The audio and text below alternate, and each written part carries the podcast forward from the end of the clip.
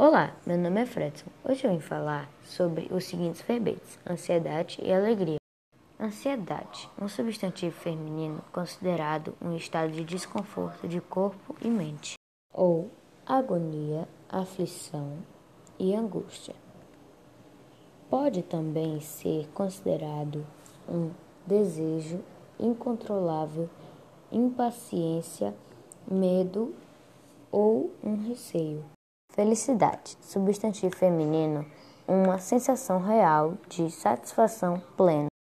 É um estado de contentamento, satisfação, condição da pessoa feliz, satisfeita, alegre e contente. Valeu, pessoal, por hoje é só. Obrigado por ouvir.